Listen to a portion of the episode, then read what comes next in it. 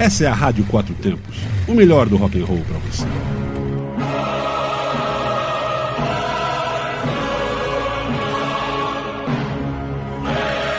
Olá, ouvinte! Está começando o programa Astro Quatro Tempos. Eu sou Marco Martins, falando sobre signos. Lembrando, cada um tem seu mapa astral, que é único como impressão digital.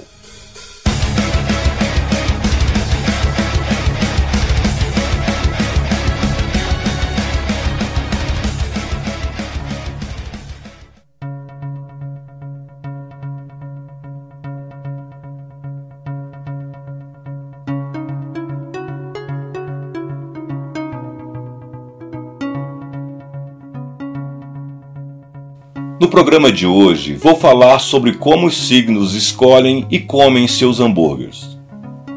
Áreas. Arianos são sempre os primeiros a escolher o que querem do cardápio. Preferem algo bem picante e com bastante molho. Gostam de sabores fortes e marcantes, mas é bom chegar logo o pedido, pois esperar é algo que um ariano definitivamente não curte e corre o risco do estabelecimento ouvir umas boas do ariano com fome raivoso. Touro, pense numa galera boa de garfo.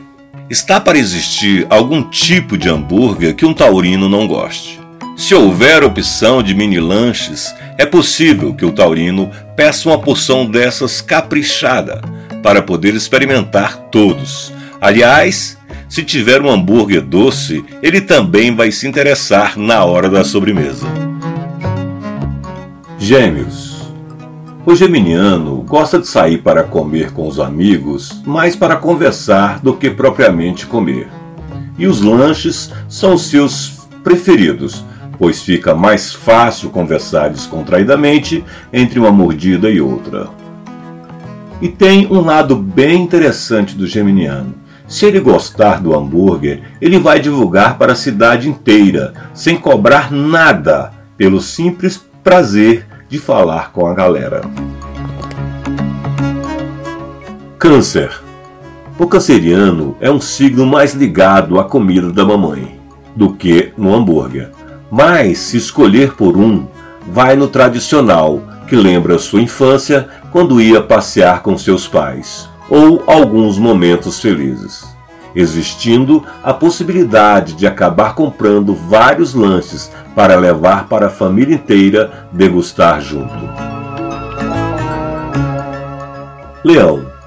Existe uma grande possibilidade do leonino escolher o hambúrguer mais bonito, ou seja, a foto mais atraente do cardápio.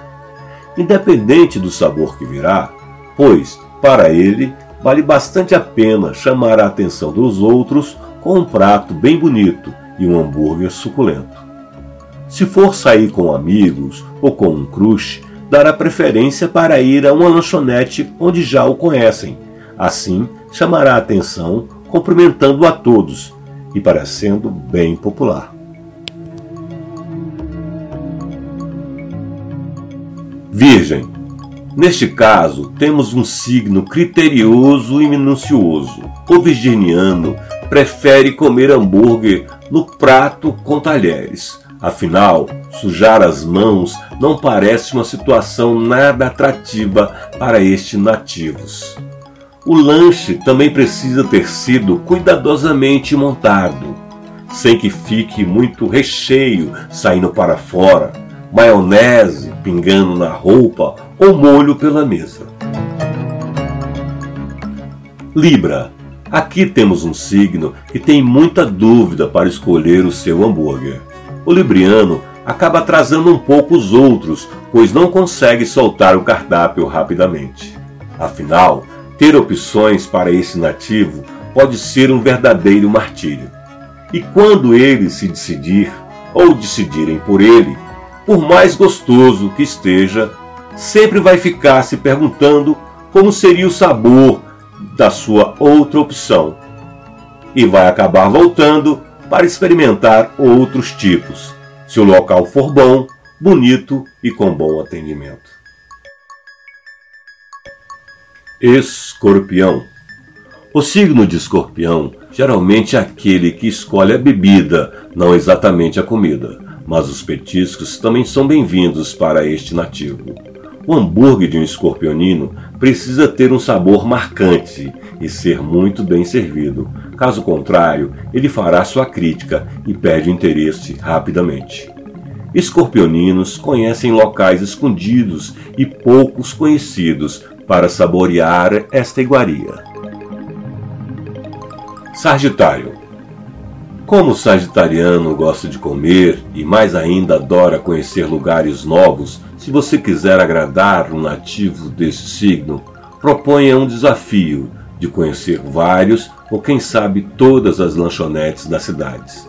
A ideia de novos lugares e novos sabores é extremamente atrativo para ele. O sagitariano gosta de provar coisas novas, sem um sabor específico. A ideia do sagitariano é sempre experimentar novidade. Capricórnio. Capricornianos geralmente escolhem o hambúrguer olhando principalmente o preço no cardápio. Muitas vezes não importa a combinação de recheios, molho ou tipo de salada que compõe o hambúrguer, desde que tenha um preço justo. Como o perfil do capricorniano é do tipo que não estoura o orçamento, muito menos com comidas dispensáveis, o preço tem muito a ver com a sua escolha nessa hora. Aquário. Aquariano, na mesma vibe do Sagitariano, gosta de novidade e também de ser diferente. Não como o leonino, mas quase. Se no local tiver um lanche bem exótico no cardápio, é esse que o aquariano vai querer. Experimentar novos sabores, a melhor parte do passeio para este nativo. Peixes. Aqui temos um signo, vamos dizer, desastrado e distraído e isso não muda quando o pisciano come lanche.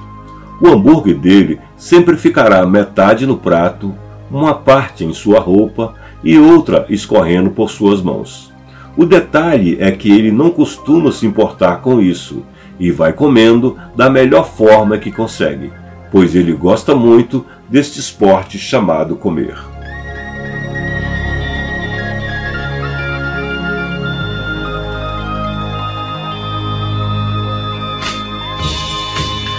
Olá, meus caros amigos, caros ouvintes. Meu nome é Mônica Schwarzwald. Esse é o primeiro programa chamado O Mapa do Rock. A intenção desse programa é apresentar semanalmente uma celebridade, um músico, alguém muito de muito destaque, muito importante na área do rock and roll, o rock and roll e todas as suas vertentes, é, fatos também, lançamentos, fatos importantes ao longo da história do rock e explicar, conversar aqui a respeito tanto da personalidade, das, uh, das características, dos fatos, dos acontecimentos envolvendo aquela personalidade do rock, como também a análise mediante a astrologia, o mapa astrológico daquela personalidade, daquele artista. Então, esse é o primeiro programa. Sejam bem-vindos, sejam bem-vindas. E vamos lá, vamos é, falar de uma, da, da, do primeiro escolhido e aniversariante desta semana, cuja música vocês já estão ouvindo aí ao fundo. É ele mesmo, o Doug Ingle. Ele, o Doug Ingle, ele faz aniversário no dia 9 de setembro. Ele nasceu em 9 de setembro de 1946 e ele foi, aliás, ainda é, né? Porque a banda ainda não está, é, vamos dizer assim, é, um, oficialmente acabada, né? Ele a, a, criou, né? Idealizou e é o líder aqui da, da banda Iron Butterfly. Só que o Iron Butterfly com o Doringo é, fez um sucesso, foi, foi uma banda extremamente criativa, principalmente no final dos anos 60, comecinho dos anos 70.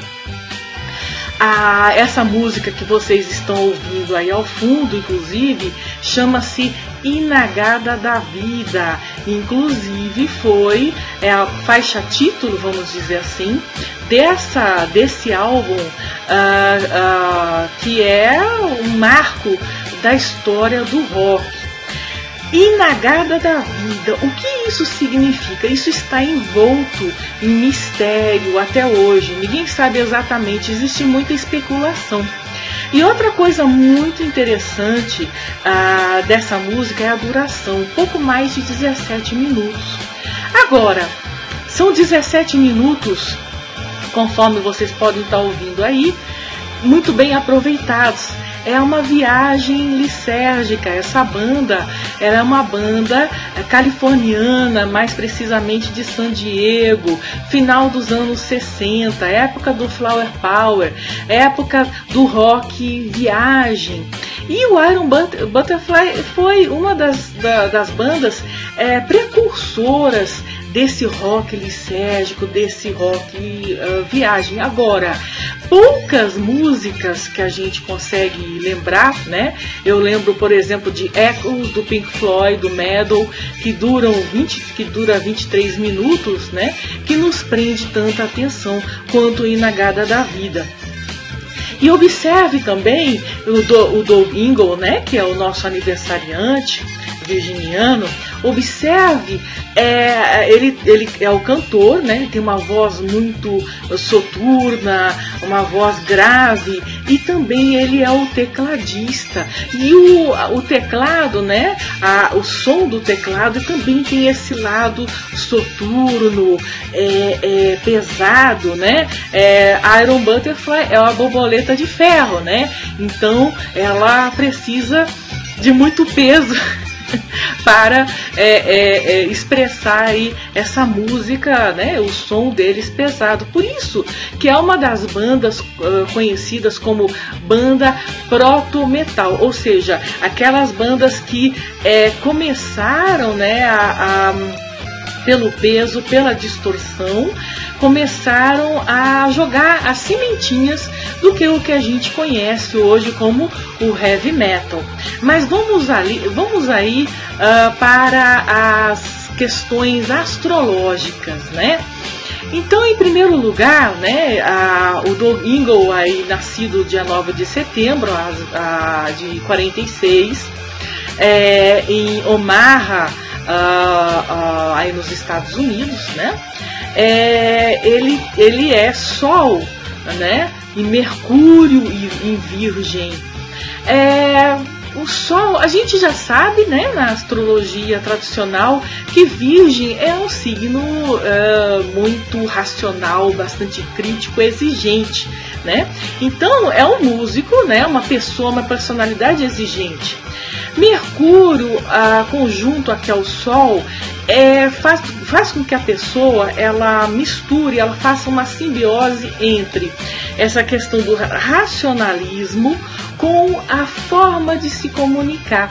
Né? Então a perfeição, a, a, a, as músicas em que você escuta e que não te entediam. Por quê? Porque a pessoa, o músico, no caso do, In, do Ingle, né?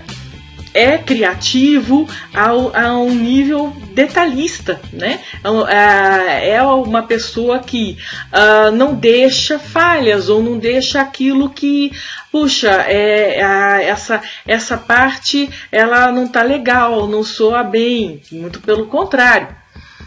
Além do mais, ele tem, ele é ascendente Libra. E Libra é um signo do elemento ar que tem essa facilidade de se comunicar, de se projetar, de, de fazer com que, a, uh, com que as, uh, uh, os ouvintes, né, com que as, os fãs, eles, as, eles, apesar do som diferente, pesado, distorcido, mas que, puxa, isso tem uma certa beleza tem, um, tem partes assim aí do Inagada da Vida que são muito pesadas, soturnas, até um pouco é, carregadas assim de, de, de, de uma, um, um som sacro, parece religioso, mas ao mesmo tempo tem umas partes muito sublimes, né? Então Libra, que é um signo voltado ao equilíbrio, à harmonia, né, faz com que uh, fez, né, com que esse álbum aí na Gada da Vida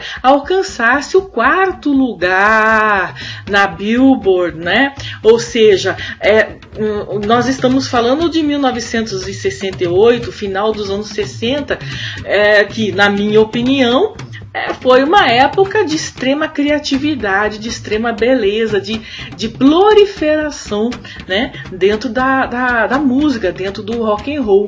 E falando de proliferação, é, o Indagada da Vida não foi o único álbum lançado em 1968. Na verdade, ele foi o segundo álbum do Iron Butterfly. O primeiro se chama Heavy. Então, Puxa, uma banda que lançou dois álbuns no mesmo ano, geralmente, né, nós estamos acostumados a, a, um álbum por ano, ou hoje em dia as bandas, elas, né, as grandes bandas, elas às vezes passam anos sem lançar um álbum. Por que será? Ora, o Doug Ingle, né, ele foi o, o, o maior, o, o, fase, ele era o, o, é, o, compositor da, praticamente de todo todas as músicas, né? 99%, né? Ele é que, ele é que nem o uh, John Fogerty do Creedence, né? Que compunha praticamente 90%, 90 do álbum, né? Então, e ainda por cima, além desse talento, né? Do Sol fazendo conjunção aí com Mercúrio, ou seja, da criatividade, a inteligência, a, a, a o foco, né? O foco racional, uh, técnico dentro da música. Ele também, em 68, né? Esse aqui, né? É o mapa é, natal dele de nascimento e aqui também é o mapa natal dele. Só que esses astros, né? Esses símbolos que estão aqui no uh, do lado externo, na verdade, são é, os, o, o, o ciclo da, da, dos planetários, né? Na, em 1968. E tem uma coisa muito interessante para a gente observar. 1968, aqui no mapa do Doug Ingle, Júpiter. Júpiter é um planeta, é o maior planeta do sistema solar. Por analogia e por sincronicidade, ele significa a expansão, ou seja, todos aquela fase da vida que a gente passa que puxa as coisas dão certo. Nossa que sorte que isso aconteceu. Ah isso foi um golpe de sorte. Parece que tudo está fluindo e proliferando e, e, e germinando na nossa vida, isso é, são os ciclos de Júpiter. Então, em 1968, o Doug Ingle estava num ciclo jupiteriano sobre o Sol dele, né? Ou seja, sobre o Sol. O Sol é o nosso, é, o nosso doador de vida certo? É a nossa vitalidade, é o nosso centro uh, uh, uh, do consciente. Então, ele é responsável por aquilo que nós criamos a nível consciente. Se Júpiter, que expande as possibilidades, passa pelo nosso Sol, isso significa uma expansão daquilo que conscientemente nós queremos projetar através da nossa criatividade, da nossa vontade, da, da é, é, do, aquilo que a gente quer deixar para o mundo, aquilo que uh, nos traz vida, que nos traz vitalidade. Então, 1968 foi um ano fantástico para o Doug Ingle, né? E ele deixou lá a marca dele, porque até hoje se fala de Inagada da Vida, né? Ele, outra coisa importante, Júpiter no momento do nascimento dele, aqui o mapa natal dele, estava em Escorpião, fazendo conjunção com a Vênus. Então, é, essa conjunção aqui né? Júpiter com Vênus em Escorpião, e Escorpião já é um signo é, regido pelo por Plutão, por Hades, né? Por, pelo Senhor dos Infernos ou das profundezas. Então já é um signo ligado às questões mais misteriosas, mais uh, uh, obscuras ou ocultas todo o tipo de psicologia profunda, ocultismo, morte, transformações, mistérios, está ligado diretamente ao signo de, de escorpião. E no momento do nascimento do Doug Ingle, ele ele né, ele estava com Júpiter e Vênus aqui em escorpião, justamente na, na perto aqui do ascendente que é Libra. Então vocês percebam esse, esse equilíbrio entre a criatividade, a técnica que faz você admirar o trabalho, né?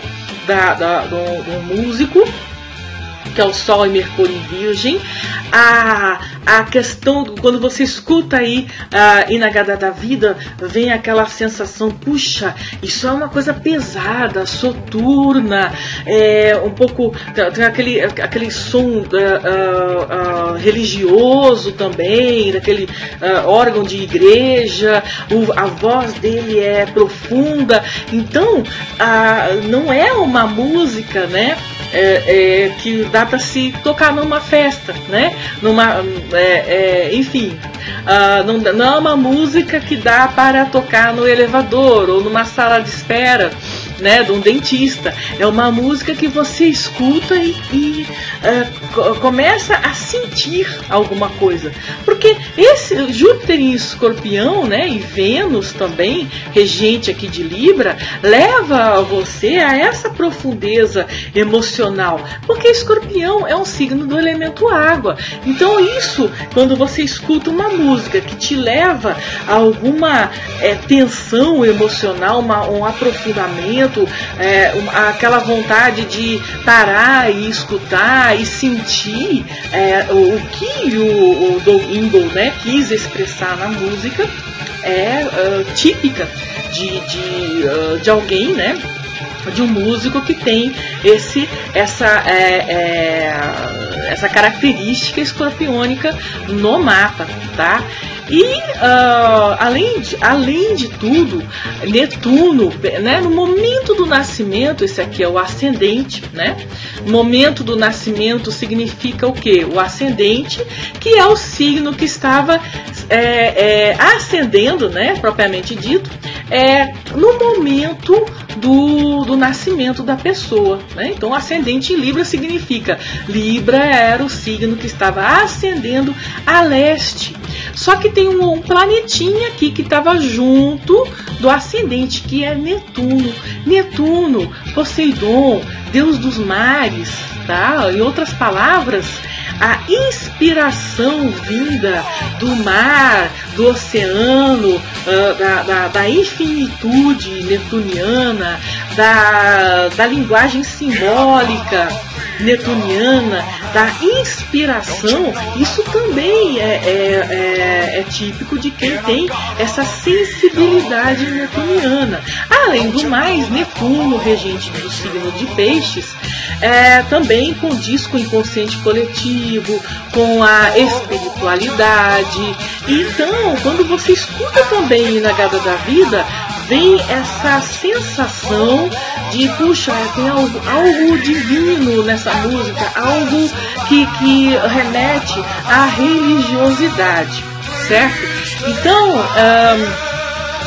entrem em contato uh, com, com a rádio uh, uh, Quatro Tempos, entre em contato aí com os canais que eu vou colocar aqui, tá? Dê sua opinião dê sua sugestão. A cada semana você vai assistir um, um, um vídeo desses. Você vai conhecer um pouquinho mais sobre esses artistas maravilhosos que uh, alegram a gente, alegram todos nós, roqueiros de carteirinha. Muito obrigada, grande abraço e ótima semana para vocês.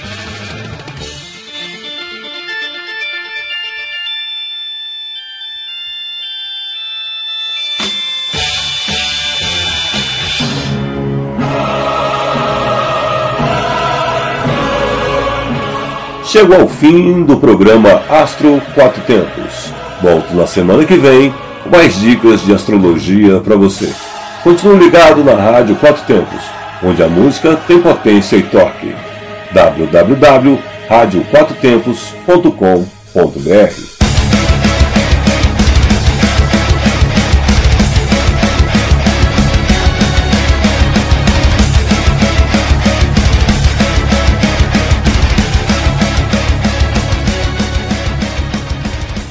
Você está na Quatro Tempos? Essa é a Rádio Quatro Tempos, o melhor do rock and roll para você.